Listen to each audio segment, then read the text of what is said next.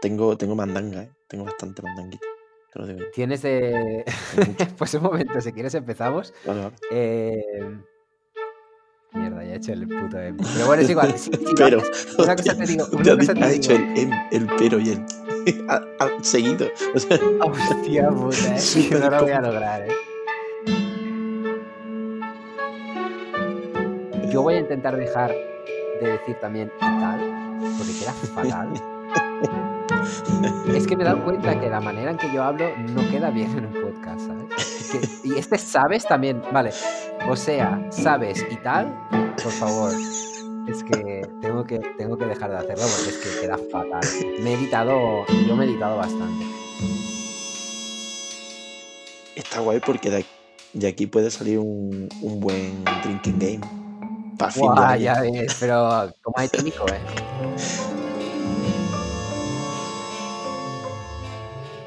Quizás eh, pueda ser como una edición especial de, de, de nuestro podcast. Edición navideña. Podríamos hacerlo, lo voy a edición apuntar. ¿eh? navideña. Sí, Lo sí, sí. apunto, ¿eh? Review, de, review del podcast y, y fantasía. O sea, a lo que dé. A ver, a, a ver qué, qué nos sale. Ah, pero un momento, yo pensaba que era. Venga, me lo voy a apuntar. Review podcast. Pero un momento, yo pensaba que decías como. Por ejemplo. sé lo que vas a decir. Y te digo sí. Pero dime. No, yo pensaba que era. Lo decías mientras Claro, claro. grabábamos, ¿eh? por- ahí iba. Sí, te digo sí. Vamos a morir. O sea, es que nos vamos a borrachar en directo delante de toda Toda- España. claro que además toda. España es la que nos escucha. Como todos sabemos. Exactamente, todos nuestros 47 millones de oyentes.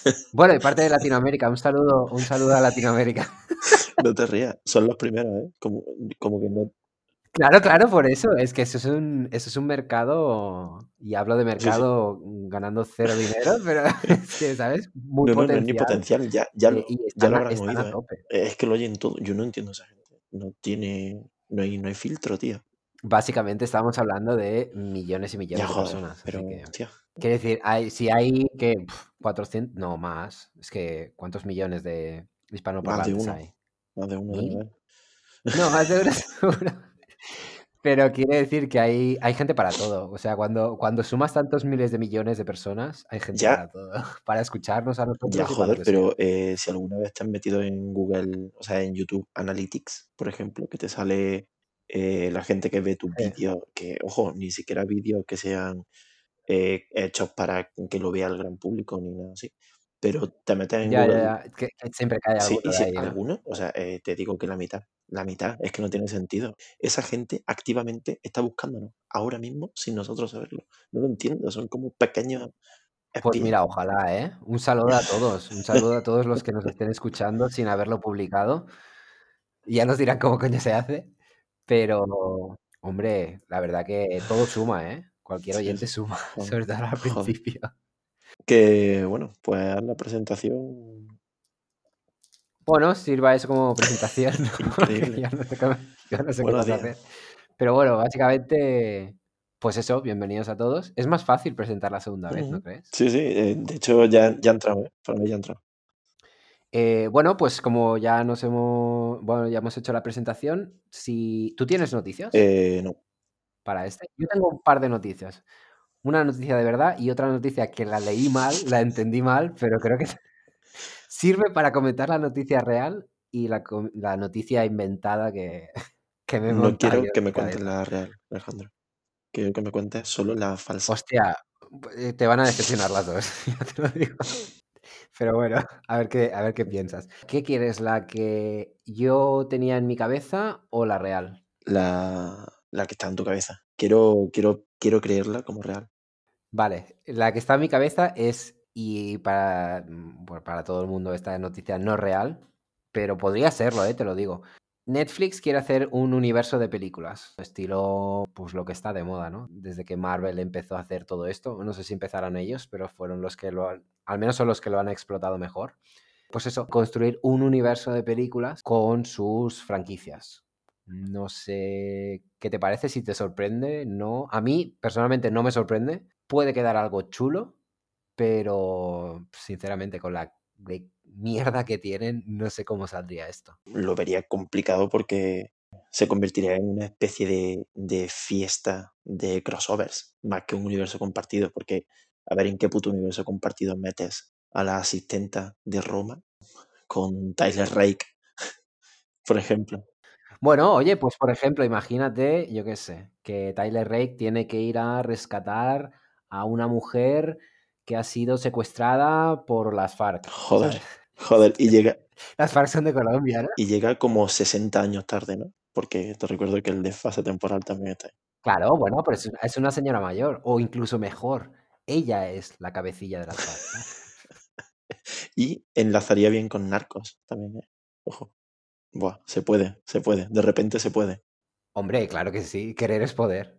Y son capaces, ¿eh? El dinero lo tienen. Hombre, me imagino que con este tipo de películas no, pero yo cuando he leído la noticia, cuando he leído mal la noticia, he pensado en Tyler Rake y La vieja guardia. No sé si la has Sí, la sí, película esta de la Charlize sí. ¿Qué te pareció? A mí, a mí me pareció entretenida. O sea, es, es bastante malilla, pero me, me entretuvo bastante. Sí, a mí sabes que me gusta cualquier película. Es que no me preguntes qué me pareció. ¿Qué me pareció? Pues la vi una, una noche. Iba ciego con mi amigo y la vimos en casa de, de un amigo mío. Y creo que había, había algo en esa peli que me pareció que estaba bien, pero no me acuerdo.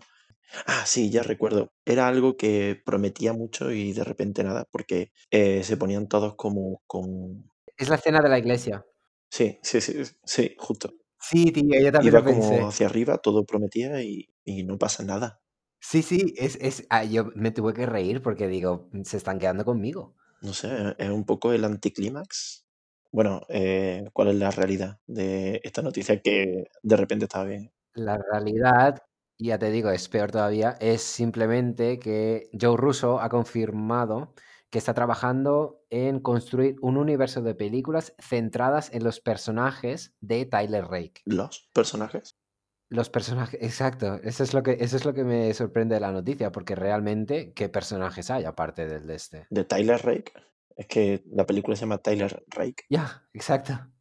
Bueno, pues apa- aparentemente quieren explorar todos los personajes y hacer películas propias para cada uno de esos personajes. Personajes que de los que no se acuerda nadie. Bueno, sí, ¿eh? Sí, que, sí te acuerdas. Del David Harbour. yo no. Ah, sale en la película. Sí, ¿no? Bueno, no me Sí, acuerdo. sí, tío. claro. No Con sé, su no- camisa que hawaiana. esta película pasó y no, no, no se quedó en mi cabeza. No se quedó nada. Menos el plano secuencia ese Sí. famoso que, bueno. Que ahora está en todas las películas de acción, el plano secuencia. ¿eh? Ya no tiene. Ya perdió la, la frescura. Ha llegado John Wick para convertirlo en canon y, y es- y ya prácticamente lo espera. Y si no, si no hay un plano secuencia de acción, ni siquiera ni, ni te merece la pena verla. Te la ponen, ya te ponen el plano secuencia como en los primeros 10 minutos. Te lo tienen que meter rápido. Hombre, así empieza Misión Imposible, ¿no? La última, Fallout. Ni me acuerdo. El plano secuencia es, es lo primero, ¿no? Que empieza en el avión, Ah, cae. sí, Buah, sí, esa, sí, sí. esa película tiene unos primeros, mm, primera media hora o 40 minutos que A mí me gustó mucho, ¿eh? Fue la primera película en la que me convencían mucho los giros de guion, porque son excesivamente conscientes de lo absurdísimos que son. Son tan locos, tan absurdos, saben que nadie se está fijando, que hacen las locuras más grandes, porque recuerdo poner una especial atención en enterarme. Venía justo de ver la saga de Bourne, que no la había visto nunca entera. Gracias a Dios la vi de seguido. Mm. Creo que si no la ves de seguido, mm, no puedes, li- literalmente imposible que te enteres de algo. No se puede, porque eh, creo que dicen en la primera película, a lo mejor dicen el nombre de una agencia entero. A partir de la primera solo te dicen la sigla y a veces incluso recortan la sigla. Y es muy, muy, muy, muy, muy difícil, muy complicado. Hay personajes que aparecen en una película y no vuelven hasta dos películas después porque el Paul Greengrass se saltó una. En fin. Y con la última de Misión Imposible me lo pasé como con todas. Es que, es que me encantan las películas de Misión Imposible. A mí hay una cosa de esa película que me sorprendió y es que se supone que siempre van a más y me pareció menos espectacular todo lo relacionado al final con el helicóptero y Ujú. todo eso que no lo la primera Sí. parte. La primera parte es que es impresionante. Y entonces va como de más a menos, cuando tendría que ser al revés. Y cuando estoy seguro que ellos pensaron que iba de menos a más. Porque lo del helicóptero se supone que tiene que ser súper espectacular. Bueno, sí, o sea, me gustó verlo. Pero, joder, como la primera parte no hay nada, tío. Ya, de hecho, o sea, en mi mente pervive de manera más espectacular la pelea en el cuarto de baño de Henry Cavill. Ya, ya. no se me olvida, eh, no sé, me parece tan amenazante ese físico en esa parte de esa película. Parece Es un que poco las absurdo. hostias, en- las hostias de esa escena, sí. tío. Es que caen como, como yunques en, en el agua. Increíble. Sí, sí, sí, sí, a- apenas una resistencia testimonial del cuerpo de, de los enemigos. Porque Henry Cavill los atraviesa. Lo, es, es increíble. La siguiente se supone que pasa en el espacio. Bueno, al menos alguna escena. Que han ido al espacio a rodar, de verdad. Bueno, no sé si han ido ya. No creo, ya nos ¿Cómo van a ir al espacio a rodar? Esto que me, esto que me estás Que diciendo es sí, que quieren hacer. Ahora, ahora no sé. Ahora no. Que no, que no, de verdad. Mira, otra noticia para el podcast. Eh, eh, Tom Cruise va a ser el primer actor en rodar en espacio, pero ahora estoy pensando que creo que no es para Misión Imposible. Es para otra película. What? Es la- va a ser la- el primer rodaje en el espacio que se va a hacer. Y por eso lo están, bueno, publicitando de esta manera. ¿Pero en el espacio exterior o, o llega como a la, a la mesosfera y se queda? Eso ya no lo sé. Joder, es que al Me espacio. imagino tú- que se agarrarán a todo. O sea que no será lo más complicado, a lo mejor. Hostia, es yo que puede sé. ser el primer actor que muere a esa altura también. ¿eh? Ya, ya, ya. Sí, Quiero claro. decir, Claro, sí, sí. lanzar un puto cohete solo por el puto Tom Cruise. O sea, es el, el- la- la inseguridad máxima hecha persona. Si hay algún actor que, que vaya a hacerlo, es que es él seguro. Porque ese tío está ya un poco petado de la cabeza. Y yo creo que lo, lo- lo único que quiere ya es matarse rodando una película. Porque es que más situaciones no se puede poner. Es real esto, ¿eh? SpaceX y la NASA van a, van a ayudarlo a, a rodar. Van a ayudarlo. Me encanta que lo vayan a ayudar a él. O sea, Ya. Como que, se unen para ayudar, ya que él tiene la empresa de subir al puto espacio. Ellos se han prestado. Ellos, Es como, venga chicos a moverse que Tom Cruise quiere rodar en el espacio, ¿sabes? rápido, este hombre necesitará de nuestro apoyo. ¿Sabes? Como una especie de casi logístico, o sea, ca- casi de ánimo más que otra cosa. Y las cámaras, es que cómo van a aguantar eso, eso es una locura, ¿eh? Eso es una locura. A nivel técnico es una locura, no por el movimiento y no de eso, sino porque los materiales, o sea, qué Sí. cojones, que, no sé, fíjate en, en qué calidad ruedan cuando sacan un cohete a- a la- al espacio. No, no, yo me imagino que subirán cámaras de cine. No sé. A, a- a mí me pegaría más que fuesen como cámaras de vigilancia, ¿sabes? Es que no, es que, hostia, es que el que grabe con cámara, tío, uf, ese cámara tiene que estar, pero, pero pagado. O sea, ese hombre tiene que haber- eh, se va una mañana de su casa y su mujer llora viéndolo irse en el coche, ella por la ventana, y su mujer llora diciendo, pues, puede ser que no vuelva a ver a mi marido, porque a Tom Cruise le ha ocurrido otra, otra paja. Yo creo que es más fácil entrenar a un astronauta, o sea, enseñarle cómo funciona la cámara. Michael Bay tiene algo que decirte con respecto a eso. Y probablemente la- su respuesta sea un, un puñetazo que haga que explote tu casa. Seguramente. A él, a él le gusta poner a hombres, o sea, le, le gusta que, que haya riesgo para la humanidad, pero siempre hay un, un pequeño espacio para el aprendizaje humano. Que si hay fallo, al menos te lleve esa, ese aprendizaje. Todo podía haber fallado en Armageddon. ¿O no? No sé cómo acaba. ¿No te No acuerdas cómo acaba. Armageddon? ¿Qué va, tío? A mí, aunque sea, aunque sea antigua, yo no digo nunca el, el final. Ya, esto lo, lo, lo, lo llevas muy a rajatabla, ¿no? Sí. Porque en el primer podcast también no, no, no iba ni a hablar ni siquiera del final de mm, Pacto de Lobos. Eh, No, Hold the Dark. Ah, Hold the Dark. Sí, ah, bueno, sí, puede que en español se llame Pacto de Lobos, no me acuerdo. Pues es que no iba ni a hablar del final y tú ya saltaste con no spoilear la película. Claro, claro.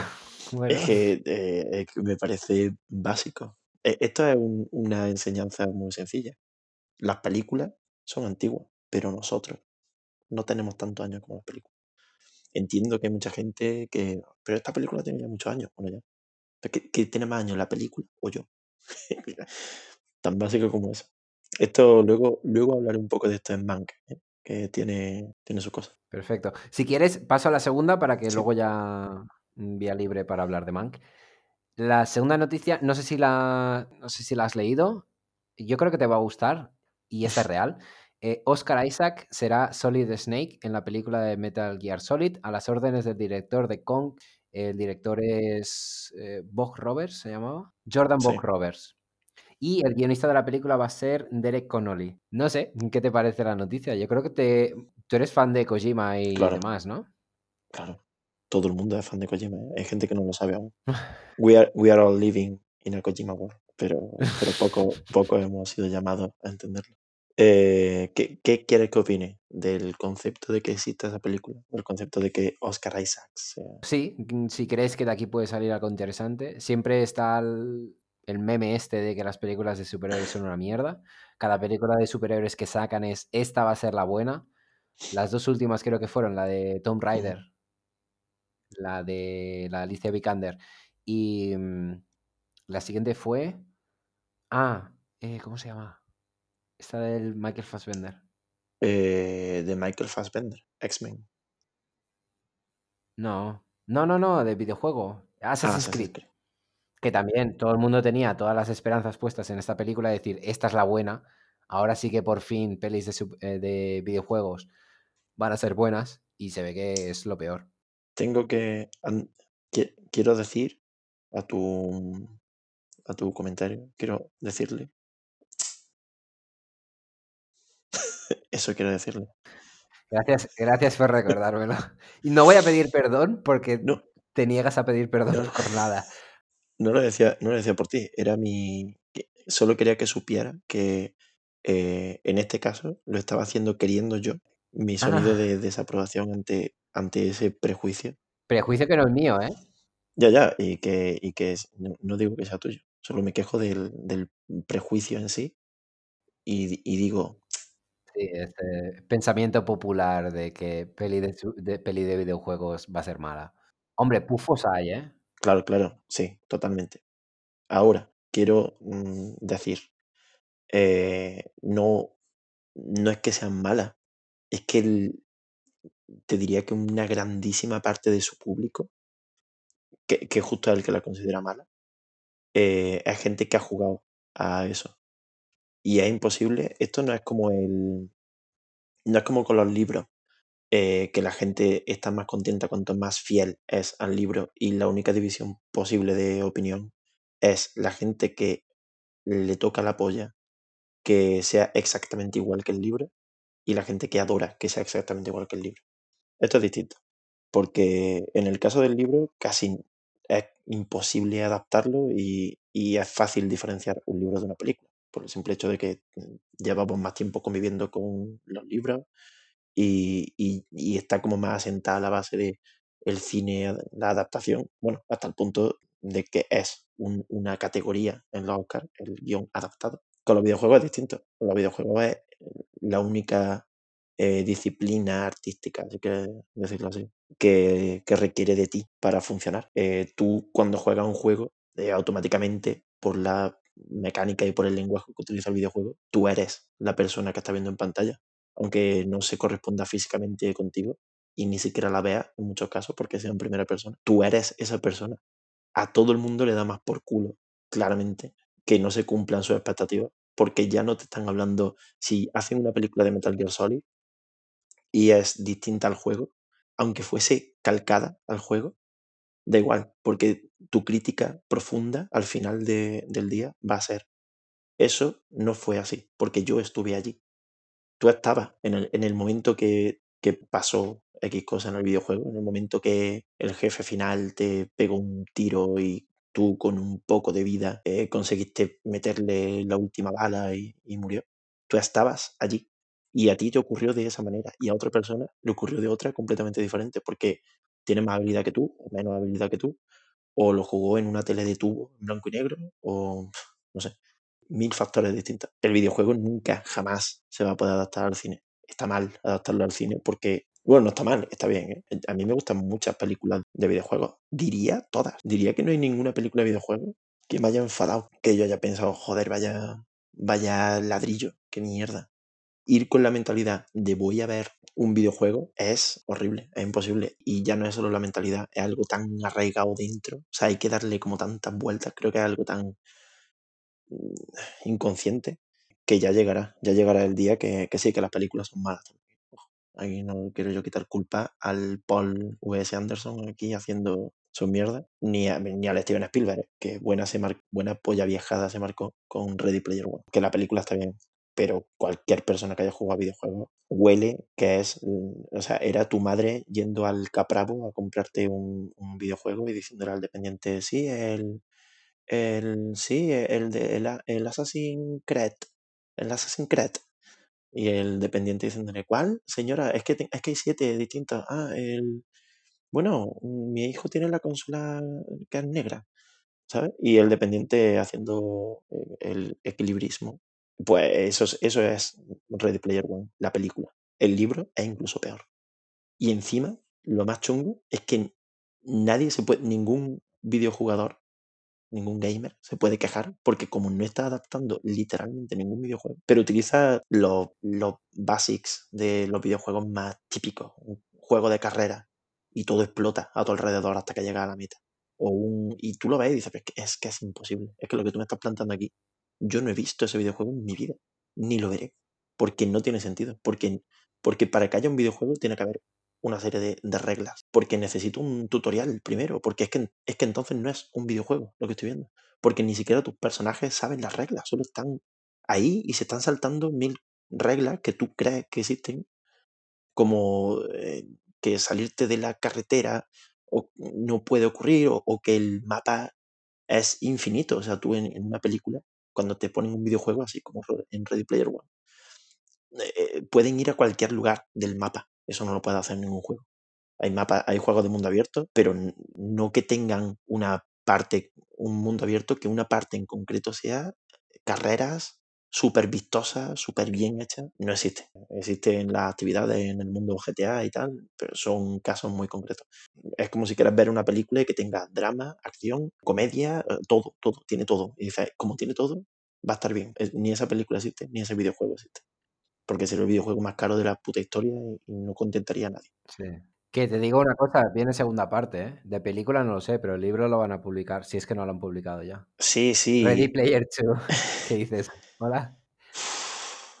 Qué bajona. Es que horrible. Quizás la única película con la que podría estar de acuerdo en la hora de marcar reglas y tal sean Scott Pilgrim y algunas partes de Romper Ralph está muy, muy, muy, muy bien llevada. Se, se nota que se meten en el mundo de los videojuegos en cual, y, adaptan el mundo de los videojuegos, que hacen las dos cosas. Manejan bien ese mundo y no se casan con ningún videojuego. Y en cualquier caso, es muy difícil, no, es imposible, no se puede traspasar. No sé, es como si una película fuese eh, un cuadro, no sé, de Da Vinci durante tres horas. ¿Tres horas? ¿Por qué no, por qué no 30? porque no mil horas, da igual, es un cuadro, no se mueve. ¿Por qué? Eh, eh, porque el lenguaje de un cuadro no es el lenguaje de una película. Como tarea arty, si quieres, puedes ponerme una película que sea solo un cuadro, ¿eh? puedes hacerlo. Como existen las películas estas de, ¿cómo se llamaba? Eh, Fifteen Skies, y luego el mismo director hizo otra que era Fifteen Lakes, o algo así. ¿Sabes cuál te digo? No, no la conozco. Son, son como dos horas cada una, no sé si eran 10 o 15 eh, imágenes de 10 o 15 cielos durante 20 minutos cada una, o, o, más, no lo sé, muchísimo. Y la gracia, que eh, conceptualmente tiene gracia, porque tiempo después hizo otro documental que era igual, pero con lagos. Y claro, en el lago lo que se refleja es el cielo. Entonces, estaba, estaba bien traído. El concepto estaba muy bien traído. Ahora, aguanta tú esa puta turra. No me jodas. De película. Yo las aguanta. ¿Las has visto? Mira, ¿cómo? A ver, no tengo nada que hacer. Claro que sí. No tengo nada que hacer con mi vida, Alejandro. Pero un momento, un momento. Estamos hablando de que son 15 cielos y 15 lagos grabados así a pelo. Uh -huh. ¿Durante cuánto tiempo? Sí, sí. Creo que duraban. Yo recuerdo que eran como dos horas y algo, ¿eh? Puede que fuese más. Siempre recuerdo más cortas las películas de Madre mía. Y. Joder. y esto. Estamos hablando de que no sucede nada. O sea, es, es, está simplemente puesto. No, no, son planos plano fijos. Sí, sí. Y eh, dime por favor que lo tenías de fondo mientras hacías otra cosa. ¿O estabas viendo la.? No, no, lo, lo estaba viendo. ¿eh? el tiempo pasa bastante rápido. Cuando estás mirando un lago en una pantalla, ¿no? Pero tío, vete a ver un lago de verdad. Aunque sea la fuente del, de la plaza, no sé. Imposible. imposible. Da igual, pero si, si ese tío quiere que yo vea el lago, a mí me intriga por qué quiere que lo vea. ¿Por qué, ¿Por qué coño quiere que yo mire ahí? Pues no lo sé. Voy a verlo. Te iba a decir, no tengo nada mejor que hacer. Sí, tengo un millón de cosas mejores que hacer. Pero la que quiero hacer es ver dos horas de, de cielo. Y luego me puede parecer una mierda. ¿eh? Pero aquí estoy. Lo puedo decir. Puedo decir Que- lo mierda esto, es- o lo no esto es como mierda cuando yo vi Tango hasta el final. Digo, por mis huevos que, que la veo para, para luego decir que la he visto. Para que para ganar, para ganar yo esa batalla. Digo, no, no, no voy a perderlo, ¿sabes? Fue, era, como una, era como una guerra que tenía yo con Belatar. Y al final la acabé. No sé cómo, pero la acabé. Yo, ya te digo, mm, veo lo que sea, ¿eh? me da igual. Y te digo esto hablándote de, de eso, de adaptaciones de lo que se supone son... La, eh, yo creo que si lo miras en cuestión de nota, las películas de videojuegos deben ser las que peor nota tienen por género, si adaptación de videojuegos a un género. Estoy seguro de que son la que peor nota tiene. Peor que películas de serie B. Porque todo el mundo se pone de acuerdo en decir que es una mierda. Las expectativas siempre están bajísimas. Yo creo que esta, esta tiene posibilidad de, de despuntar. Solamente por el director, bueno, pero la historia en sí. yo creo que esta película, no sé, tiene potencial. Sí, pero eh, es que hay un problema. Deja a puto Kojima hacer la, la película de lo que él quiere hacer. Es que no entiendo. O sea, si, si Kojima no está haciendo la película de Metal Gear Solid, es imposible que sea buena. No por nada, sino porque literalmente a él se le han tenido que pedir el primero, antes que a nadie. Porque solo Kojima hace lo que hace Kojima. Solo él puede hacer eso. Que también sus videojuegos tienen unas cinemáticas que yo creo que cuenta como película, porque se ve que son espectacularmente largas. Joder. Sí, sí, sí, sí. O sea, que- que, mm, vamos, cuando esto pasa, no sé hasta qué punto ha jugado. Creo que no ha jugado nunca ningún juego de Kojima. Eh, no. Cada vez que te enfrentas a un juego de Kojima hay un problema y es eh, al que nos hemos enfrentado todos de- desde, desde que empezamos a jugar a Metal Gear Solid. Eh, no quiero ver otra puta cinemática, ¿no? No, que va, es que te, primero que te fuerza a ver la cinemática, porque siempre mola, siempre es buena. Pero como vienen de hora en hora, es imposible. Y esto yo creo que está pensado, ¿eh? O sea, yo esto lo, lo- lo contemplo porque juega a los juegos de Kojima y se ve que ese tío sabe lo que tú estás haciendo mientras juegas. O sea, él, sabe cómo lo va a jugar. Él no piensa solo en, en que juegue a su juego, sino en cómo lo va a estar jugando, en lo que va a pasar en tu mundo mientras lo juegas. Tu vida se corta jugando un juego de Kojima, literalmente. Porque tú estás jugando una partida normal, ¿cuánto puedes estar? Eh, ¿Tres horas? Yo puedo estar más, vale. Pero de normal, una media de dos, tres horas puede jugar alguien, ¿no? Pues en un juego de Kojima eso es imposible. Porque te va a comer una cinemática de dos horas. Entonces tú vas a jugar tus dos horas y cuando acaben esas dos horas viene una cinemática de otras dos horas. A mí me ha pasado mil veces a todo el mundo. Pero este es un problema, ¿no? Porque si te salta una cinemática y tienes que dejarlo, porque tienes que ir a algún sitio, ¿hay manera de cortarla o luego te la vas a perder? ¿Te la vas a repetir la próxima vez que juegues al juego? No, no, no te la vas a repetir. O sea, e- esto es un acto consciente. O sea, ¿echas el tiempo o echas el tiempo? Sí, te la comes y, y punto. Hay, hay opciones de pausarla y tal, pero siempre existe el miedo irracional a darle al, al botón de pausa y que, y que skipee. Sí. Entonces nadie, yo creo que nadie lo hace, nadie en su sano juicio lo haría porque te estás pasando dos horas de cinemática. Quiero decir, algo te van a explicar seguro. Algo te vas a perder muy gordo. Te vas a perder un nudo, porque hay muchísimos nudos en los juegos de, de Kojima. Así que te la comes sí o sí. Y yo, a mí me ha pasado el clásico de vamos a comer en mi casa y no, y no puedo. Y no, no es que no pueda ir a comer, es que la tele está ocupada. Mi familia se ha comido cinemáticas de Metal Gear Solid. Pero ¿y esto cómo lo, cómo lo llevas contra tu madre? Pues mal, mal, mal. O sea, esto es, ya de por sí eh, existe la clásica de, de que te estés jugando y justo te pilla ya la hora de comer y, te- y tú apuras hasta el último segundo y tal. Pero sabes que siempre hay el botón de pausa pum, y, y fuera. Pero con la cinemática de Kojima no. No hay esa opción. O al menos no sabes si la hay. Entonces, ante el miedo a saltarte la cinemática, la dejas. Podríamos decir que es tu madre contra Kojima, ¿no? Sí, sí, sí, sí. Las madres. O sea, el concepto incluso, ¿eh? Estoy seguro, 100%. Estoy seguro de... Kojima sabe que tu vida está siendo desmembrada por su juego. De que tu día, el, el día que tú juegas a su juego, el, el día que tú dices, hoy voy a jugar, tú sabes que ese día es el día de jugar a su juego. Él se emplea en que eso sea así. porque si no, no tiene sentido que haga una cinemática tan larga, innecesariamente. No porque sea innecesaria en sí, sino porque la podría cortar en 45 trozos. ¿Tú crees que él no sabe que sus cinemáticas son más largas que un día? Son larguísimas, él lo sabe perfectamente. Él sabe que estaría bien porque él pone tutoriales para todo y, ventanitas de texto para todo. No le costaría nada poner algo tan meta como eh, si quieres pausar esta cinemática, dale a tal botón y se para. Lo harías porque hace mil cosas mucho más meta, como calcular el tiempo que tarda tu vejiga en llenarse y casualmente el tiempo que tarda el personaje del juego del Death Stranding en llenar su puta vejiga. ¿Cómo coño eres tan loco de hacer esa, esa mierda? Esa mierda que se, se pierde en un mar de mierdas igual de pequeñas y otras gigantes. Son detalles tan, tan pensados y a la vez tan pequeños que se pierden, se pierden y, y- y- y forman, o sea, son gotas de agua en, en el océano. Y, sin ellas no habría ni océano. O sea, son necesarias cada una de ellas y a la vez invisibles. Yo creo que, yo creo que esto de las cinemáticas tan largas, eh, enganchando con Satan Tango, y es que, que yo también, eh, vi Satan Tango a la misma semana que estuve leyendo La broma infinita, que es un, tú conoces, es el, el libro de Foster Wallace, Ujú, 1300 ujú, páginas de prácticamente nada. Y, y es como, y esto lo- lo- lo- igual es lo que le pasa al Kojima también, es como, si no creas esa pedazo de obra, o sea, tan larga, o sea, el, el, ex- el exceso hace el mito, ¿sabes? Y, y Sí. creo que igual le pasa a él. Estas cinemáticas tan largas que son irracionalmente largas es lo que crea el mito. ujú. Satan Tango, mm, lo mismo.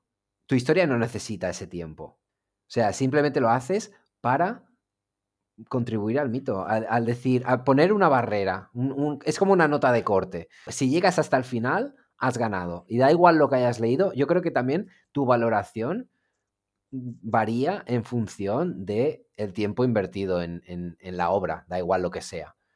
Si, es, si has invertido mucho tiempo, tu valoración yo creo que va a, a ser más positiva simplemente por intentar justificar un poco todo el tiempo que le has echado a algo, ¿sabes? Hmm. Y creo que muchos, muchos autores juegan con eso, hacer algo desmedido, mm, bestial, simplemente para crear un poco ese mito.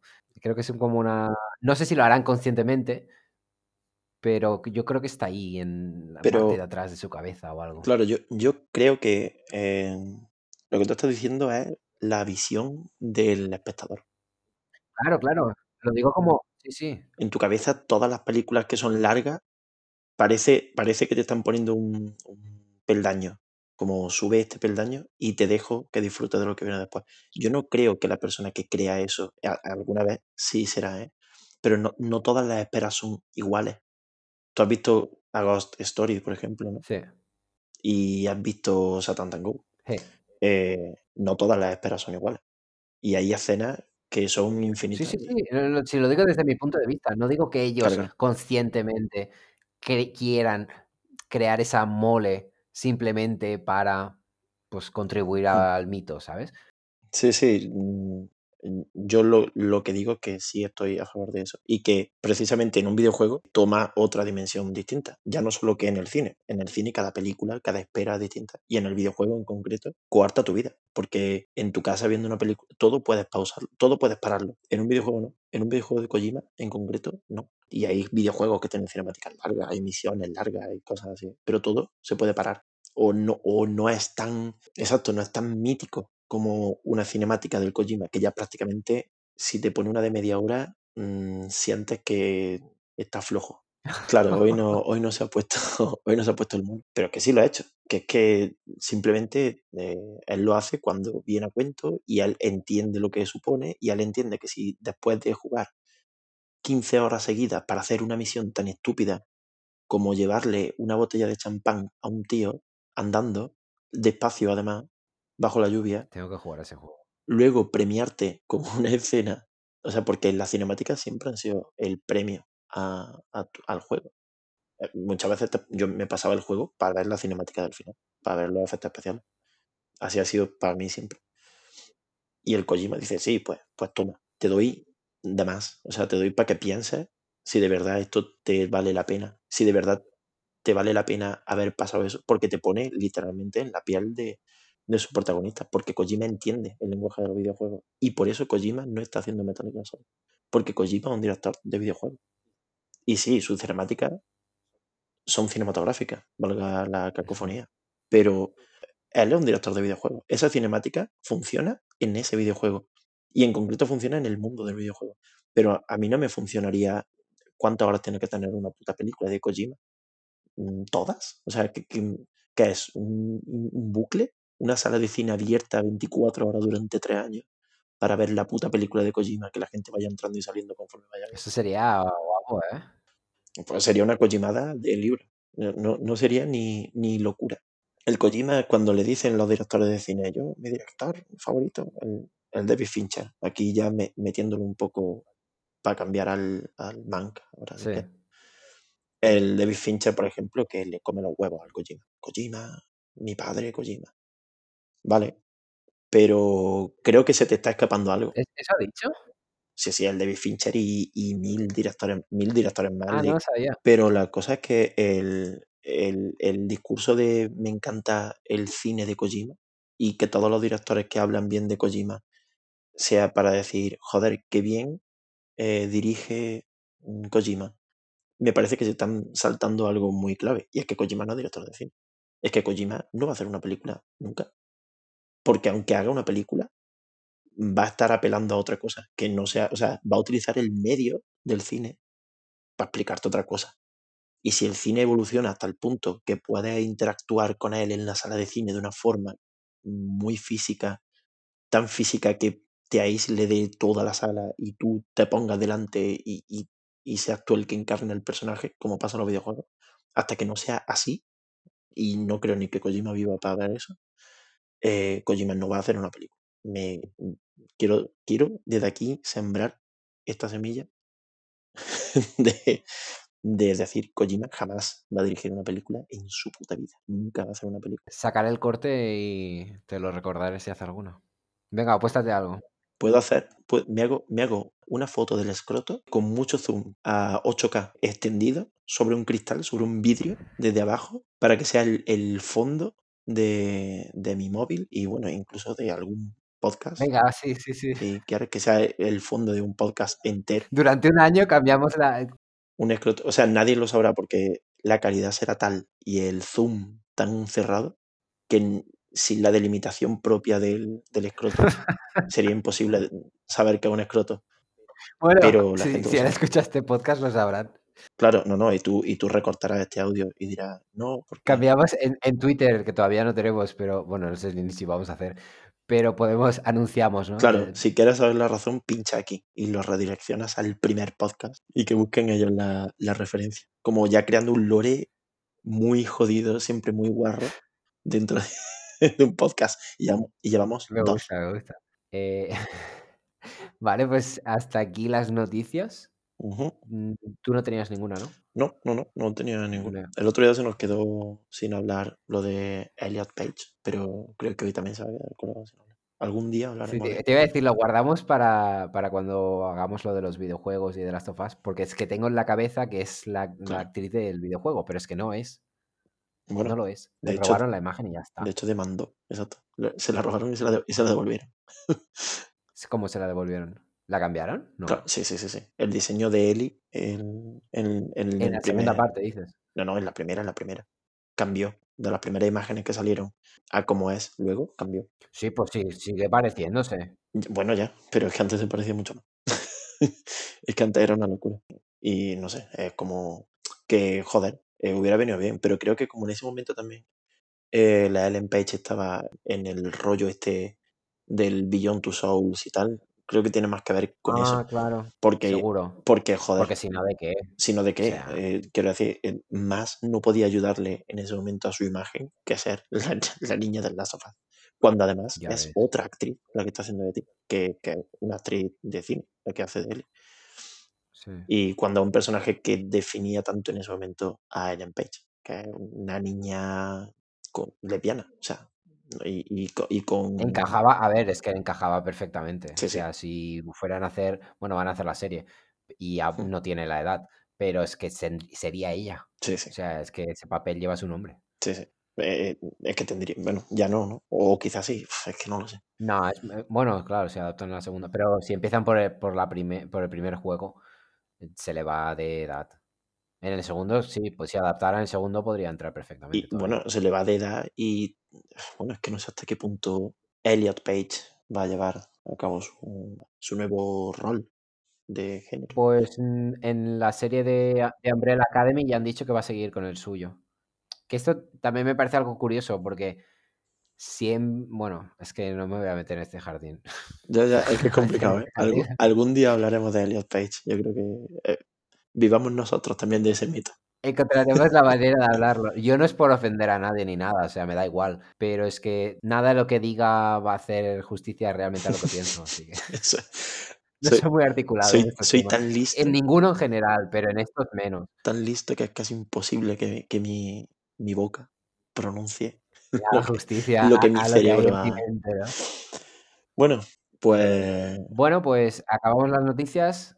¿Tú has visto Mank? ¿La has visto anoche? echamos con Mank. Mank. Anoche la vi. Se puede decir que hoy la vi a las 5 de la mañana. Sí, técnicamente, esta madrugada. No hace ni 24 horas. A las 5 de la mañana era cuando te la pusiste. ¿Crees que yo te conozco y sé que no, pero para la gente que te esté escuchando, ¿crees que esto puede afectar a la valoración de la película? El que la hayas visto a las 5 de la mañana. Creo que si alguien piensa que me, que me ha afectado a la hora de juzgar Mank, eh, tendría que ver cómo he juzgado el resto de películas que he visto a lo largo de mi vida. Porque todas las veo a las 5 de la mañana. Tengo puesta una alarma para ver una película a Ya, las ya, 5 de por la eso, por eso te digo que es que... No, no, sí, es, es tu hora, es como el resto de la gente se ponga una peli a las 9 de la noche. Sí, sí, yo la veo y no, no la veo ni por cansancio, ni hago esto mm, que nunca entenderé muy bien, de me pongo una peli para quedarme dormido. Eh, eh, nunca, nunca lo he hecho porque, porque sé que es imposible. Yo tampoco me... ¿Te has quedado dormido Sí. viendo alguna película? A mí solamente me ha pasado Sí, una vez me ha pasado. Didi. La mía fue District 9. Y aún estoy por volverla a ver para redimirla un poco, porque todo el mundo dice que es tan buena y yo es que la tengo como cruzada por el... Y en realidad no era por la peli en sí, estaba muy, muy cansado. Y lo curioso es que luego me desperté, la paré y salí. Me fui a casa de unos amigos y estuvimos viendo un rato y luego nos pusimos otra peli y en esa no me dormí. Entonces, no sé, la, la tengo un poco cruzada por eso, pobre. ¿Tú con cuál te recuerdas de la peli o no? Sí, yo me acuerdo perfectamente las veces que me he dormido porque han sido dos. Dos veces. Y reconocida, solo una. Pero la primera película, la- o sea, bueno, la que nunca admití, ni he admitido hasta el día de hoy, eh, haberme dormido fue Ira de Titanes. La, la puse con un amigo, nos pusimos a verla, nos dormimos los dos. Los dos nos despertamos a la vez en los créditos y nunca se habló del tema. Nunca, nunca, Madre nunca mía. yo sabía que él se había dormido. Yo no sé si él sabe que yo me había dormido. Pero los dos nos despertamos y dijimos, bueno, pues nos vamos. Y yo sabía que él se había dormido perfectamente. Creo que él también sabe. O sea, ¿no lo habéis hablado por algún tipo de No, pudor no o algo? no sé, en, o- en ese momento nos dio un poco de, siempre da un poco de, de vergüenza dormirte con alguien, ¿no? O sea, no, no porque haya una película. Bueno, si eres mi hermano mayor, Claro, que se la suda. entre, Se la suda. Dormirse en una sala, o sea, es que claro, pero siempre, si quedas con tu amigo, vamos a hacer tal. Y te duermes, y te pillan, y te pillan, y siempre No, claro, claro. no, estoy, estoy despierto. Siempre la vergüenza torera Ya. de dormirse es una debilidad. Al- alguien nos enseñó eso en algún momento y, y todos lo, lo llevamos por, por bandera. Y me... ¿Crees que esta persona puede escuchar el podcast? Sí, sí, sí, seguro, lo escuchar. Jesús, Jesús Sánchez. Pues igual nos puede dejar un Sí, sí, sí. comentario para que lo vea todo el mundo. Lo va a escuchar seguro. Eh, mi amigo Jesús. Y, y, lo, y, y él sabe, él sabe cuándo ocurrió. Yo creo que él se durmió, estoy casi bastante seguro. Y estoy bastante seguro que él sabe que yo me dormí.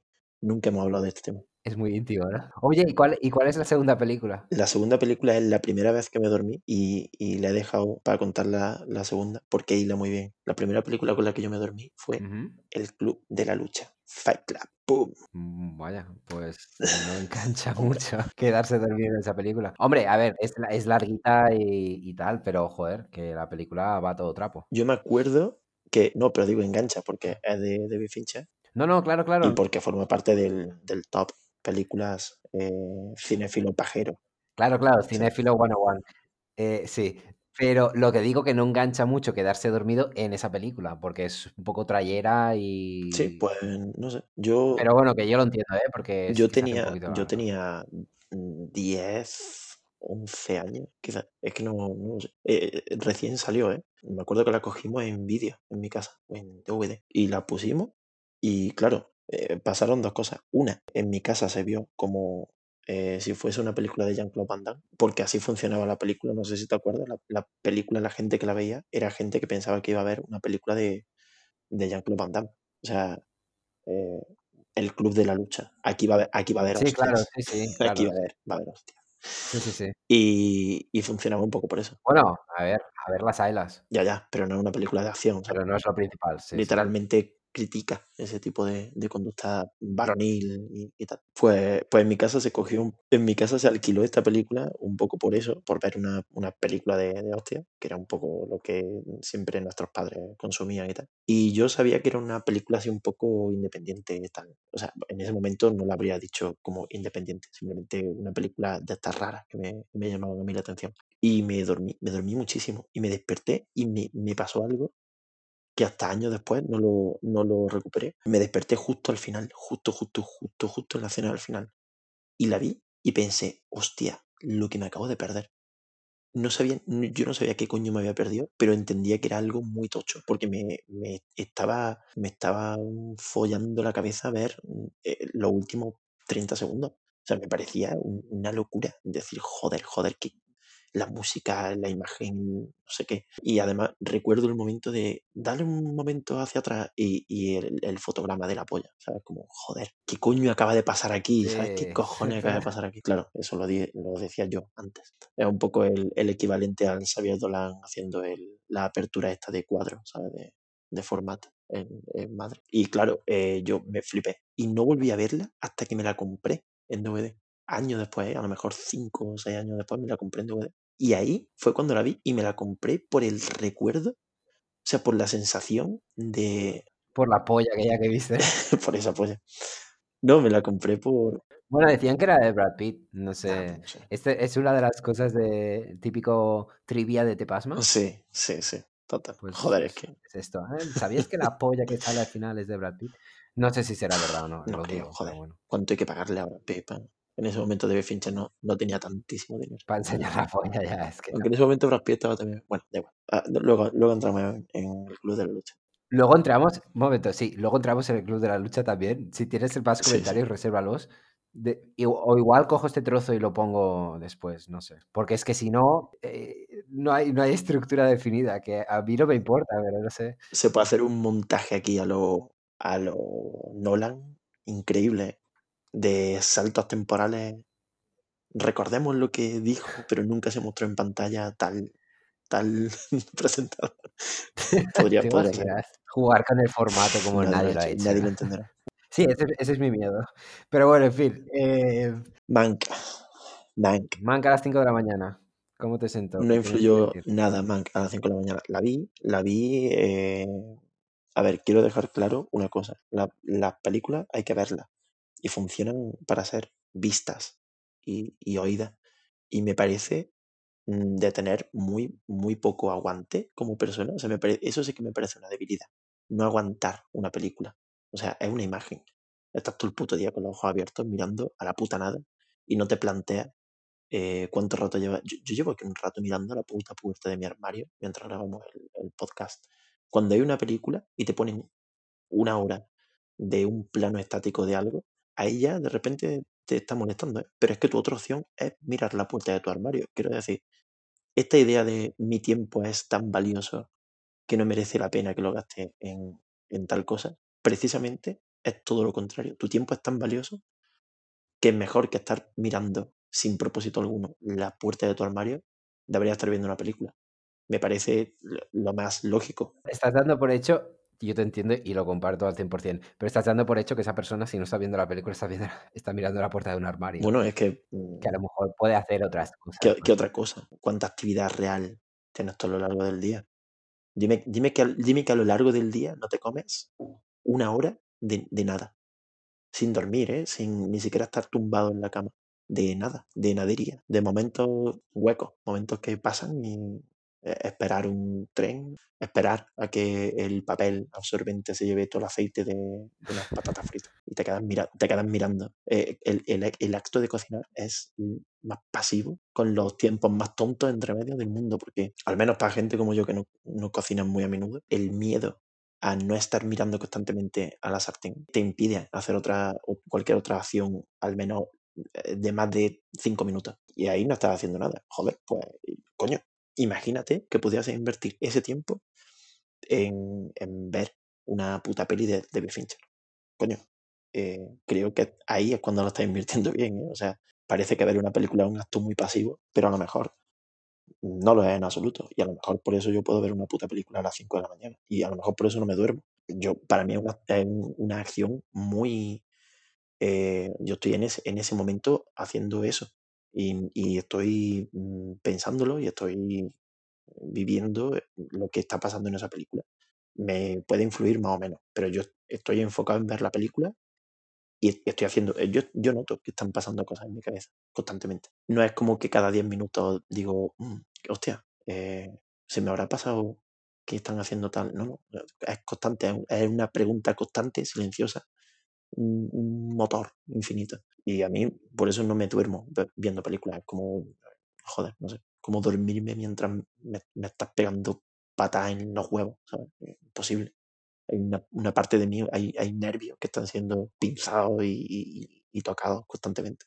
Entonces, eh, Mank es esa película que cualquier persona, yo incluido, diría, joder, qué fácil es de ver, pero porque es una película, ¿eh?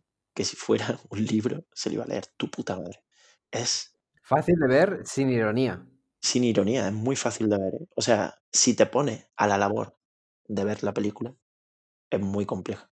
Pero mm, digamos que la forma de mantenerte atento, la película, es ser asquerosamente perfecta visualmente y, y a nivel de sonido. Es tan perfecta, o sea, es técnicamente tan, tan bomba y bien medida, no como, como Birdman, por ejemplo, que Birdman es una virguería visual y técnica y lo que quiera, pero de tan abigarrado es, insondable, o sea, tu, tu ojo se aburre rápido, tu ojo se tiene demasiado y se acostumbra, en los primeros cinco minutos se acostumbra a que todo sea gigante.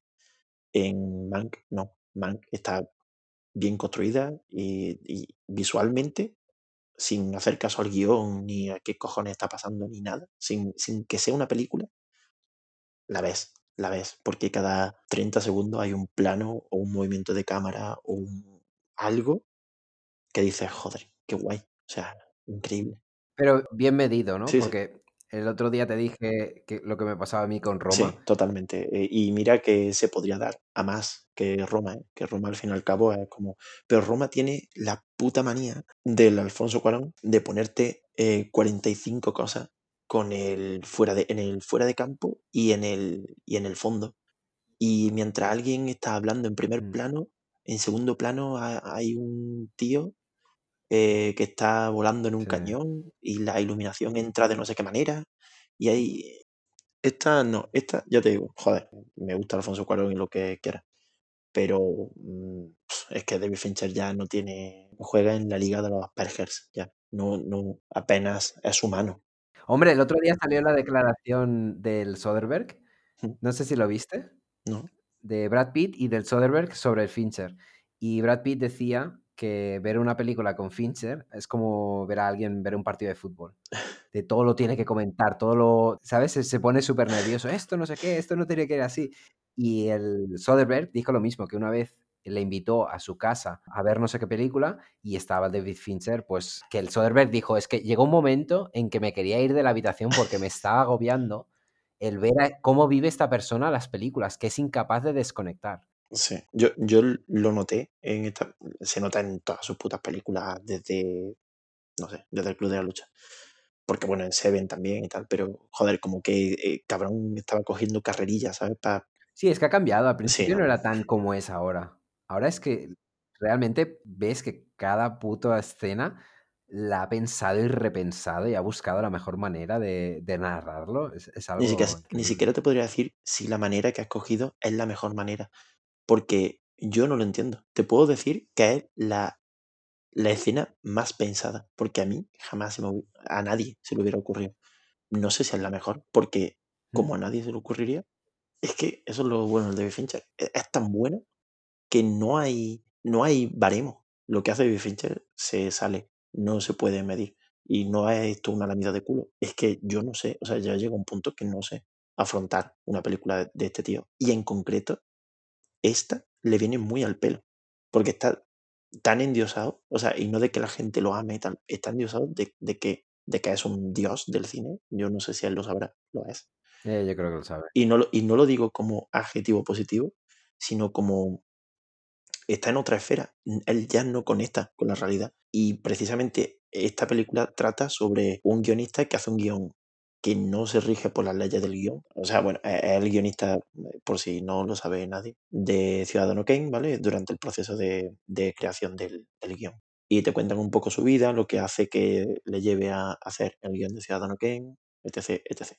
Problema, el guion es una mierda. O sea, David Fincher, su única demostración de que es un ser humano es haber gastado su talento en hacerle una película al puto guion de su padre. Eso te iba a decir. eh, poco talento del padre. O sea, ahí, ahí, demuestra, ahí demuestra que está vivo. Por, porque, Que le ha rodado esa mierda al padre, ¿no? sí, sí, por decirle, mira, papá, toma.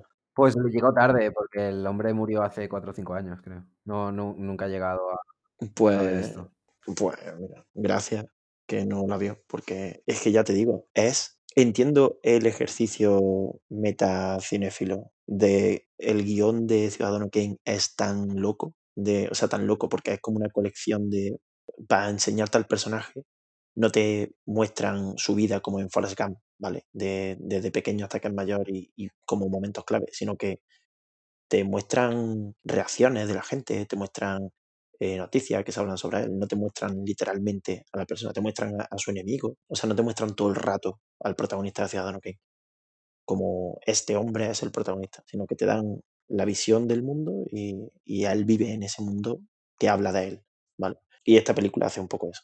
Eh, ves al Mank viviendo en un mundo que habla de él, pero no es Ciudadano Kane. Y ojo, a mí Ciudadano Kane no me la puede traer más floja, ¿eh? ya me da tan igual Ciudadano Kane que, que- Pero es que esta intenta hacer como el ejercicio de vamos a hacer para que entiendas cómo se escribió Ciudadano Kane y lo que se vio, te hacemos de la misma manera la vida del Herman Mankiewicz y, y es como, joder, es que eso debería haber pasado, o sea, debería haberse llegado solamente al primer filtro de ideas, de guion.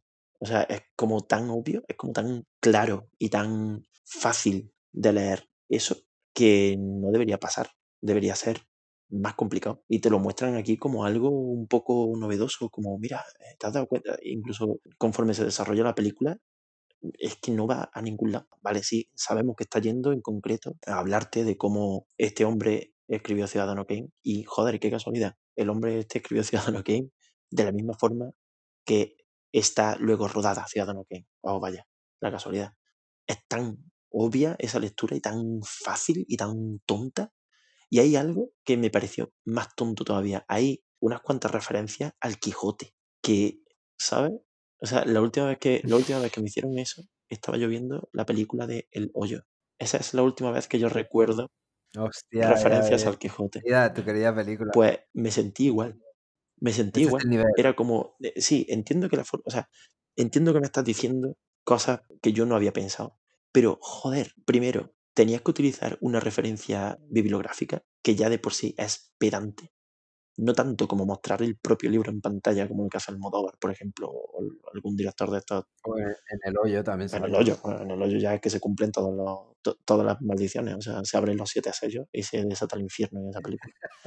Pero, pero es como, vale, ya eh, estás utilizando otra obra para perfilar a tus personajes, que ya me parece, ah, vale.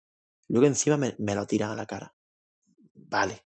Pero que encima además sea el Quijote, ya es como, mira, por favor, es que, mm, no sé, si fuese la segunda película de David Fincher, la típica de vengo de hacer Seven, ahora voy a hacer lo que me salga de los cojones hago esta mierda porque no tengo mucha idea de cine todavía. Pero en realidad está muy bien. Lo que pasa es que siempre va a ser una obra menor. Vale. Pero, tío, que vienes de Zodiac y de, yo qué sé, y de la red social y de cosas muchísimas, cosas inalcanzables. Joder, de perdida, ¿sabes? Que perdida parece que no existe y, ojo. Te la iba a nombrar porque, sí. Y, y es increíble. Y de repente haces Mank, que yo me, te veo tan, tan Dios que estoy seguro que todo lo que a mí me encanta para ti ha sido ponerte en puto piloto automático. Y yo lo, lo siento así. Y entonces mm, me, me desencanto constantemente.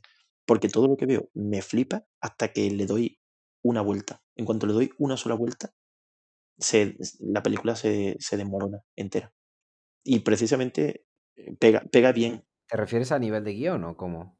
A toda la película. Porque es un poco eso, es a la, a la misma vez que está hecha de escenas inconexas, es como hacer un castillo de naipes. El momento que sopla un poco el viento, se cae. Se cae toda la película. Porque es insostenible.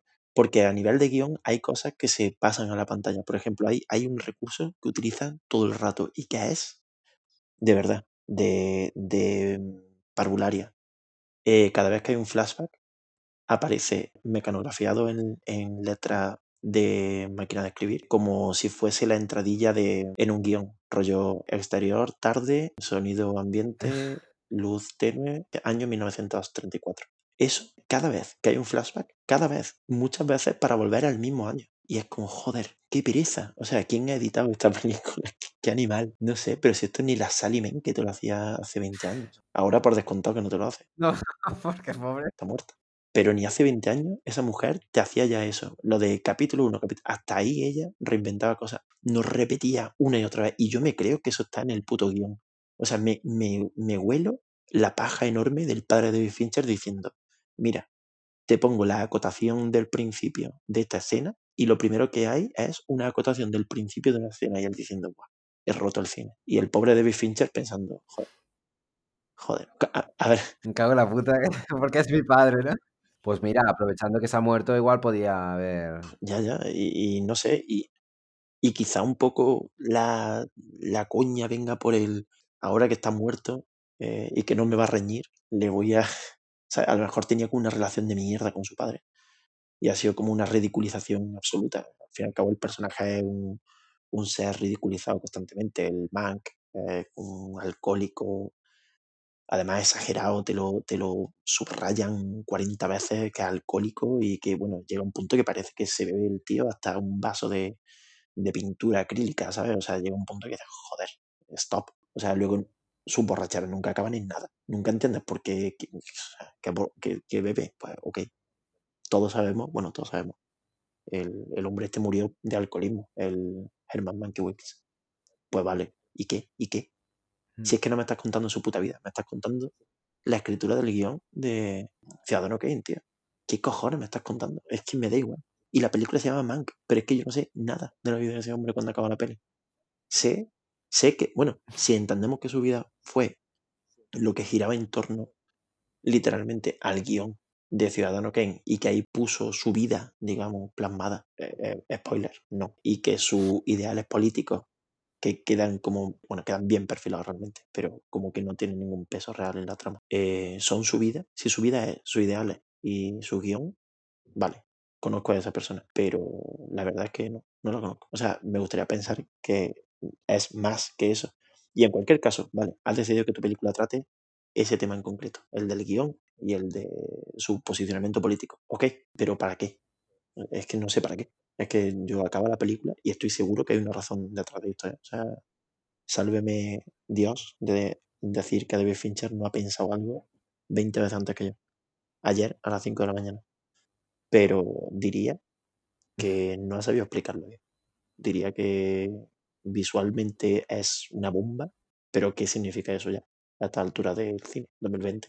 La película visualmente una bomba te la hace un youtuber en su casa. Ya no tiene sentido. Porque lo guay que tiene David Fincher es que todo lo que él hace funciona porque tiene sentido. Es la forma en la que nadie se imaginaría hacer esa película. La película que nadie se imagina, de la forma que nadie se imagina, te la hace David Fincher. y te hace pensar, joder, qué tonto soy de no haberme dado cuenta de esto. Y, y eso mola. En esta no. En esta siempre piensas, joder, nunca se me hubiera ocurrido esto, pero porque no sé de qué me están hablando. O sea, literalmente me gustaría saber qué cojones está pasando en la puta película. Empiezan a hablarte. Hay. Es que es muy asqueroso el, el amor este pegajoso por el cine de Hollywood de los años 40, 30, 40. Es muy asqueroso porque la mitad de las veces te están hablando de productores, productoras, productoras de cine, empresas que ya no existen, gente que hizo tal cosa y que si tú no la conoces nunca sabrás quién es y, y, y te lo van a explicar tampoco, ¿eh? Y, y no sé, y todo es como a la vez está rodado de una forma tan reverencial, tan ceremoniosa hacia el cine de esa época, que me da asco, tío. Y, y cuando se ven cosas que sabes que no vería en una película de esa época, joder, es como, no sé, tío, es, es como estar oliendo un- unas bragas que te encantan, pero que necesitas de vez en cuando, joder, respirar un poco de oxígeno porque te, te estás asfixiando, ¿sabes? O sea, y, y piensa, qué, qué cerdo, qué asco doy. O sea, no debería hacer eso. Lo bueno es respirar. Lo bueno no es mm, estar oliendo una braga. Y, y, y te, y te deberías sentir mal y sentirte culpable por hacerlo porque no está bien.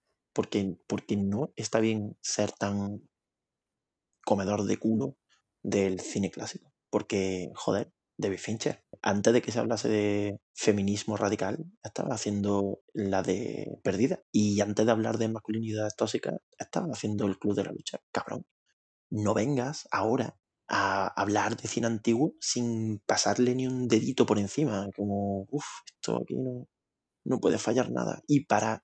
Y la, la retranca ya es que encima es un homenaje a su padre. O sea, la persona más vieja que pueda haber en tu vida, tu padre. Uf, es como, joder, tío. David, ¿qué ha pasado, tío? Te han entrado los sentimientos de golpe y, y mal, ¿eh? Estaba mirando si el, si el padre era guionista, pero no, solamente ha escrito Mank. Probablemente escribió muchas más, pero claro. Pero nadie te las ha hecho. ¿no? Viendo esta entendía, entendería muchas cosas. Entonces, pues eso en general. ¿Ver Mank? Sí. Eh, ¿Ver cualquier otra peli? Sí. Eh, y si es de David Fincher en concreto, siempre está bien ver la peli. Porque te sientes, mm, cuando acaba la peli, tienes el clásico sentimiento de, joder, qué listo soy. Sientes que te ha subido un puntito el coeficiente intelectual. No sabes ni por qué. Pero está muy bien. Y tiene un par de escenas muy, muy buenas, en las que no sé qué pasa, ¿eh? pero hay como ese, mm, esa agilidad de plano contra plano, planos de reacción muy locos y es que está muy, muy, muy bien, muy bien hecha. Me encantaría entenderla, de verdad. Pero sé que cuando la entienda voy a encontrarme que no había, que, que efectivamente no hay nada, porque me falla lo principal, que es empezar a, a interesarme siquiera por ella, más allá de mi, mi gana de entender la cabeza de David Fincher, ¿sabes? Me gustaría que esta película me llamase la atención por algo. Pero es que no paran de cambiar de, escenario, de salir personajes. O sea, me pasa esto mucho con el cine antiguo, ¿eh? Igual es una falta de educación gordísima y, no estoy ya adaptado yo a ver estas pelis.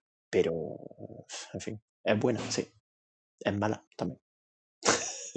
Este es mi, este es mi acercamiento a, a. Es tan buena que nunca entendería lo mala que es. Ese, ese es mi epitafio final para la tumba de, de esta película. Y el, en cuanto a la actuación de Gary Oldman, ¿bien en la peli? ¿Mal? Eh, guay. eh, es de estas... mm, Por lo visto, por edad no encaja una mierda. joder, para nada. Para nada. Creo que tenía 44 años cuando sale en, en esta peli. Joder, Gary Oldman lleva haciendo de hombre de 44 años 30. que ya, que ya qué coño te vas a creer que tiene 44 años, que lo ves y dices, joder. tú". Y de hecho hay un, un plano final que mm, hacen como la... O sea, el, el Monkey Wix este tiene una foto eh, recogiendo la estatuilla por eh, Ciudadano Kane de Mejor Guión. Y como que en, en ese plano en concreto, o sea, le meten filtro para que se parezca a él. Y dice, "Es- no es la persona que yo he estado viendo durante dos horas de película, no lo es. Dices que al actor le meten el filtro para que en ese momento se parezca más a, la- a las imágenes originales de cuando recogió el premio. Sí, porque es un plano grabado como con cámara de televisión la cámara que le grabó eh, agradeciendo el, el Oscar por, por Ciudadano Kane. Entonces, eh, él representa en esa escena al Mankiewicz eh, recogiendo la estatuilla y hablándole a una cámara de televisión diciendo, pues muchas gracias por el premio. Pero ¿por qué cuánto". cambiarle un poco la cara del resto de la película? ¿Por edad, dice? Sí, sí, sí, claro, claro, porque no tenía esa puta cara cuando... Porque, porque Gary Oldman es ob- obviamente más viejo. Claro, pero ¿por qué? ¿Por qué en ese plano? ¿Por qué no seguir con, con la misma cara del resto de la película? Porque ese plano sí que lo conoce la gente. No sé, porque también, pues no sé, eh, será más complicado. Ahí debe haber CGI aquí lo, en ese último plano, porque se ve que es una representación como muy fiel. Claro, pero si fuera, si fuera un, un momento súper recordado de la historia del cine, pues vale, porque la gente tiene esa imagen en su cabeza y se tienen que ajustar mucho a eso. Pero realmente, ¿quién ha visto a este hombre, el discurso de este hombre los Oscars? ¿Sabes? ¿Por qué? Porque, no sé. Sí, sí. Es que también cumple, eh, esto yo creo que viene muy por una especie de labor de mantener el cine clásico vivo y hacer que casi sea historia. Y hacer eh, esta película, vale, no es documental ni muchísimo menos, pero esta especie de restauración cada X tiempo del cine clásico para que nadie se olvide que hubo un cine clásico es como, joder, tío. ¿Sabes? Me, da mucha pereza porque me está hablando de algo que me da igual. O sea, que, que, que, sí, que hay que preservar el cine clásico, por supuesto, y- pero me gustaría que si me haces eso en una película, yo no me sienta como si estuviese atendiendo una clase de historia del cine, porque así es como te sientes muchas de las veces viendo Mank, porque te están hablando de cosas que tú es que te sobrevuelan, que si fueran cosas actuales las pillarías al vuelo, pero que siendo de hace 100 años es que no las pillas ni de coña, pero ni de coña. O sea, y, te, y mira que te hablan de cosas a veces demasiado obvias. O sea, eh, hablan de, de Hitler y del nazismo, que me parece el peor tema a abordar en una película que no habla de eso, literalmente. Me parece lo peor. Es como el ejemplo más tonto que se te puede venir a la puta cabeza cuando estás haciendo una película en ese, en- basada en, en- esa época. Como algo tan... Joder. No sé, es como si estamos en el año 2000 en una película y parece que todo el mundo habla todo el rato sobre el efecto 2000, ¿sabes? Es como, joder, yo estuve allí, no, no pasaba eso. No éramos tan conscientes de lo que pasaba de una manera tan, tan mordaz. O sea, se- queda mal. No, no intentes hablar como una persona de esa época porque no estaba allí. Y aunque estuviese allí, ya te digo yo que no es así. Que, y queda mal, queda que parece que te están dando una reprimenda por no saber de lo que están hablando. O muchas veces eso es como necesitamos que la gente nunca olvide el papel de, de la guerra en el cine y cómo todo se fue a la mierda porque falta dinero y, tal. No sé. ¿Y qué mensaje me da esto a mí ahora? Es que no sirve. O sea, a no ser que me estés intentando dar un mensaje más grande apoyado en eso, pero es que no lo hace. Es es eso. Es una colección de, de postales, de momentos en la historia que conformaron la vida de Mank, que a su vez conformó el guion de Ciudadano Kane y que no, no, no aguantan nada. No tiene un, un subtexto más allá de la imagen. A nivel de guion, el subtexto es doblar el, el papel en el que se ha escrito en dos y sería una forma casi más compleja. Que existir debe existir el subtexto. Lo que pasa es que como luego te lo tiran a la puta cara, que si Don Quijote, que si no sé qué, como, por favor, stop, Ya. no puedo más. Entonces queda un poco, se desluce todo. O sea, es de los pecados del padre. Yo me imagino a David Fincher haciendo un- una puta promesa a su padre y diciendo, joder, En el hecho de muerte. sí, y diciendo, me cago en mi puta vida, tú, que la tengo que hacer. Tengo a toda la familia de culo conmigo, de que no la hago, venga, la hago ya y toma por culo. ¿Quién me la va a hacer más rápido? Netflix, venga. Me la hago con Netflix y Sí, porque, bueno, estuvo, estuvo años para sacar esta película adelante. Me imagino, ahora entiendo por qué. Joder, no, no creo que a él estuviera haciendo suficiente fuerza. ¿eh? Puede ser. Como, bueno, tengo esto, pero no sé, porque es un poco una mierda. Así que no sé si Alguna llamada del padre ha dejado en, en visto. No le cogía el móvil todas las noches. Lo del guion, ¿cómo va al final? Papá, estoy metido ahora en la trilogía de Millennium. No, déjala, déjala de Millennium, hijo. Sigue con la mía. Al final, a la vista está. No, no hizo, no, no siguió con Millennium. Error, porque era, Eso es una digo, putada, ¿eh? diría yo, Es que no le daban la pasta para seguir. top 3 de Fincher. Mm, Sí, yo creo que estoy de acuerdo. Maravilla absoluta, muy menospreciada. Y no te digo que no la esté ensalzando, porque note que hay una falta de ensalzamiento de. Pero me encantó, me parece increíble. Es brutalísima. La segunda es que no tiene nada que ver. Está bien, ¿eh? pero Sony le cerró el grifo. que te cierre el, el grifo puto Sony, ¿sabes? Que Sony que, que vive del- de, de- de las rentas de la nada. Sí, sí, son un caos. La empresa más, más loca a la hora de hacer películas porque mm, yo creo que se pelean entre ellos y, y al final vivir en una oficina de Sony tiene que ser una guerra fría constante. horrible. Bueno, joder, ¿nos fueron a los que le sacaron todos los mails? De la... ¿Se llama Amy Pascal? De cuando hackearon por la película de Dictador. Mm, no sé, Creo que eran los mails de, eh, creo que eran los mails de Sony, sí. es horrible. Esa gente no... pare- parece que están haciendo fuerza. Hay, en vez de una mano negra, hay una empresa entera pidiendo eh, la eutanasia. Es que no lo entiendo. Quieren, quieren matarse. Es que es increíble. Pues mira, ahora Netflix, que, que es de meterle pasta a todos estos directores y tiene contrato con él, mm, pues a ver si quisieran pagarle la segunda. No, si la segunda ya existe. Si la hizo el Fede Álvarez. Ah, es verdad. Sí, sí. Fede Álvarez se Eh, llamaba. Puede ser, sí, sí, puede ser que sea suya. Sí, es verdad. Es la versión americana, claro, pero tampoco es la Rooney Mara, tío. Ya, ya, es que no repite nadie. Claro, claro, o sea, es, es la segunda parte, pero en realidad. pff, Ya, de hecho, el problema, bueno, eh, aparte, el guion, la siguiente persona en el ranking hacia abajo de guionistas, el padre de David Fincher está el primero, porque debajo está el Steven Knight, el de Peaky Blinders. Este tío hace, este tío hace los guiones con muñecos. promesas del este, estaba guapa. Claro, la promesa de este está guapa porque te la coge el Cronenberg y, y le da Ya. siete vueltas. Pero, pero que no. Y que, y que bueno, y que un buen día lo tiene cualquiera. Pero, joder.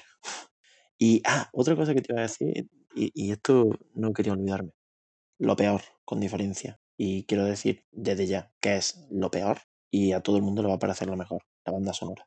Te, te quería preguntar sobre la banda sonora. Cuando vi que duraba hora y media, digo, "Puf, joder, no es que sé. estos cabrones utilizan la base de una canción para hacerte tres, ¿sabes?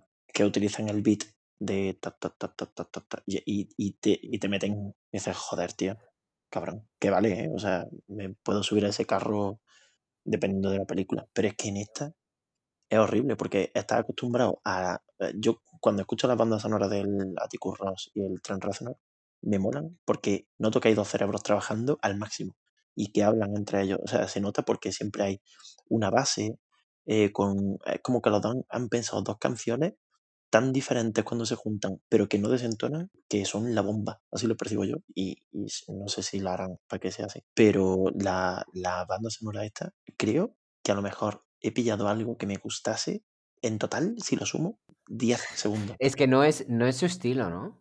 O sea, es como si fuera de la época. Sí, y a mí eso me parece una castración artística gigante. Es horrible. Están todos, en esta película están todos como castrados, ¿sabes? Están todos como, no a medio gas, sino se nota que quieren, se nota que quieren hacer algo más. Es que ya te digo, hay escenas que dices, joder, te voy fichar aquí tú, más moderno y, no sé, me la hace en, tres dimensiones. Y la banda sonora, hay instantes que dices, joder, qué bomba, que, ah, parece que te, te agarras a esos momentos como, como si fuera una burbuja de oxígeno, pero no tiene, no tiene eso como constante y es un problema. Y se nota que están todos que, que van como renqueando. Gary Oldman haciendo de alcohólico, ¿sabes? Vamos, dime tú que ese hombre que, que, que nació sobreactuado, mm, alcohólico, está A deseando. mí, a mí me, me da un poco de grima, que la entiendo, ¿eh? Pero siempre Gary Oldman es el actor camaleónico, ¿sabes? Es que me da un poco de pereza Sí, ese sí. hombre. Como, bueno, aquí viene la película. Es un poco como Daniel Day-Lewis, solo que él sí que me gusta. Pero también cuando saca peli, Hmm. la- la- el discurso sobre él siempre es el mismo. Con Gary Oldman siempre pasa. Siempre es el camaleónico, a ver qué hace esta vez. Y, no sé, muy pesado. Johnny, Johnny Depp en los 2000, Sí, que todos estábamos, mejor actor, sí, Johnny sí, Depp, sí. porque puede hacer cualquier papel, no, no puede hacer cualquier papel, literalmente hace Hace uno. de él. Y bueno, y, y vale, hay mil actores que se basan en eso. ¿eh? Mi, mi pensamiento siempre es que, es que ellos son así, Sí. que, que esa es su forma de ser y aplican su forma de ser a todos los personajes, pero porque su forma de ser es más vistosa que Mm. otros. Pero yo qué sé, tío, que no, que a mí lo del actor camaleónico ya me toca la polla. Eh, yo no quiero un actor camaleónico, quiero un actor que, joder, me pone una peli de Jake Gyllenhaal, tío, o de Nicole Kidman, no sé por qué siempre, con esos dos, ese actor y esa actriz, da igual lo que hagan, tío, eh, son, ellos sí que son otra persona todo el rato, tío. Yo estoy deseando ver a, que quiten ya al Gary Oldman, que alguien rescate ya al puto Jared Leto, tío. Uf, Si vamos a tener un, No un actor que se le vaya la puta cabeza y que haga el, el loco que, y que le pegue bocado a la lente de la cámara, saca a Jared Leto, que por lo menos tiene fuerza. Yo qué sé. Es que ya Gary Oldman, tío. no me gusta. De hecho, una de las, peor- una de las peores cosas de Blade Runner 2049 es tener que verle la cara a él. Sí, sí, sin duda. Sin dudísima. Eh, y me jode, porque me gusta. Sin embargo, noto que estoy poniendo bastante de mi parte en que me guste Jared Leto. Ya llega un punto que pienso, Voy a joder, dejar de salvarle el culo, ¿no? Sí, sí, porque estamos lo- los, dos, él y yo, viviendo de, sus de sus rentas, de las suyas. Pero, ¿qué te pareció su Joker? Guay, no sé, sin más. Es que no sé, o sea, eh, yo creo que vi Escuadrón Suicida con la mente tan preocupada. Cuando, me, cuando alguien me dice, ve esta película, es increíblemente buena, mis ganas de ver esa película disminuyen al cero prácticamente. Pero cuando alguien me dice, ve esta película, es horrible, o sea, no veas esta película, es horrible. Ya está, ya, ya está, ya digo, aquí, aquí vengo yo. El, el- el partido impopular viene a... Ya, ya, ya me han hecho la mitad, ya me han hecho la mitad de la faena, ¿no? Pones a la contra. sí, sí. Claro, claro. La mitad de mi crítica va a ser ponerle un, un prefijo a todo lo que hayas dicho, que sea in o anti, para que quede todo lo contrario a lo que tú, a lo que tú has dicho. Porque seguro que me va a parecer todo lo contrario. pues eso, ¿tú tienes pensado ver Sí. Mank? Sí, sí, esta semana la veré. Está bien, ¿eh? No te dejas llevar por mi carro de, de basura que te he tirado aquí a la puerta de No, casa. joder, si las pinta bien. A ver, em, si el guion es malo, pues bueno, siempre quedará la dirección. Pero, coño, si eso es tan bueno, a mí me sirve. ¿eh? Para mí, a mí me Sí, basta. sí. Eh, no- n- nunca te cansa, nunca te cansa de mirarla. Y en la review está, o sea, parece que voy a hacer autobombo, pero en la review que le, que le he hecho en, en el Instagram, en el For Your Consideración, Por si nos escucha David Fincher, ¿no? Que al paso, al paso que vas, tío. Al paso que vas, igual te, igual te empieza a seguir hasta el padre. llama como el, como el gato ese que duerme en la puerta de, de las habitaciones de los enfermos en, los hospitales. Ya, el padre, Fincher empieza a seguirte, tiembla. Eh, no, pero eh, es verdad, ¿eh? ya alguna vez me ha mirado la historia Netflix, Netflix España. Hostia. Todavía, to- to- todavía no me ha dado like, ¿eh? pero pues en la review que le he hecho, yo siempre pongo eh, el título de la peli porque por, por puro toque y porque me mola, porque creo que está poco reivindicado el, el, el pantallazo de título de la peli. Y pongo siempre nueve fotografías de la película. Podría haber puesto 200 de estas. Ya, ya me imagino. Podría haber parado la imagen cada puto segundo y no he puesto ninguna. La única que he puesto ha sido por la que he puesto. O sea, si queréis verla, pues la tenéis en el Instagram. ¿Por qué no? Porque eh, con todo lo buena que es la película, me da más por culo que otra cosa el, el paso atrás este de David Fincher. No va a ser peor, sino va a ser más antiguo. No antiguo de Fincher, sino antiguo, antiguo de cine. Viejo, tío. O sea, ha hecho una película que, no sé. Yo no veía algo así desde el puto Benjamin Button, tío, que Uf, agüita. ya ves, tío. Es como la peli esta que nadie se acuerda nunca de Aronofsky, porque es que hasta la del luchador se acuerda más la gente. La, Pi la he visto una vez en mi vida, ¿eh? no lo he vuelto. Yo, yo tampoco no me acuerdo de nada. La vi cuando era demasiado pequeño y no. solamente me acuerdo de la escena del metro, que creo que es cuando se. Bueno. No lo voy a decir, no te voy a ofender con el spoiler. No sé si has notado cómo se ha cortado mi respiración. No tendrá cojones a decirlo. Bueno, pues no lo digo. Cuando, cuando editemos esto, vas a notar que hay una flatline porque no se escuchaba nada. Se ha parado mi corazón. Se, paró el mundo en el momento que dijiste metro. Se paró el mundo para mí. Bueno, hoy invéntate tú la despedida. ¿Con qué canción, Hombre. con qué canción o con qué sonido? No tiene por qué ser música. ¿eh? Quizá incluso venga bien a la hora de, de, de pensar. Hombre, en- tú has visto el Man. ¿Tú qué, qué, qué canción crees que puede enganchar con el. Eh, con Mank quedaría bien. ¿Te acuerdas? ¿Te acuerdas? Eh, Funny Games. Voy a seguir haciendo referencia a películas que ya solamente hablan la gente que se quedó en esa película. ¿Te acuerdas la parte en la que todos los planos son muy lentos y, eh, y van apuntando al niño con la escopeta y el disco que se pone haciendo totalmente eh, corte, sacándote de la, escena, es una, canción de heavy metal alemán? Creo que incluso los créditos aparecen, los créditos van con el coche con música clásica y cuando aparecen los créditos Funny Game, en la película ellos siguen escuchando música clásica, pero tú Ah, escuchas una canción, solo, es que solo salen dos canciones, creo que, que eran la de la música clásica y la de y la canción está heavy. Pues, pues creo que le vendría bien a Man. Me imagino que tú quieres la heavy, ¿no? Claro, para meterle un poco, porque creo que, creo que está bien, bien llevado el meter una canción súper atemporal, música clásica, algo que te lleva como al, al- a, algo eh, cerebral y algo muy inteligente y, muy bonito. Y, y cagarte encima, que es lo que tendría que haber hecho David Fincher, cagarse en su padre. Kill your idols, David Fincher, joder. Kill your idols de una puta vez. No, no puedes vivir con el fantasma de tu padre metido en tu cabeza. Tu padre no es Orson Welles tampoco. Por favor, sal de ese pozo.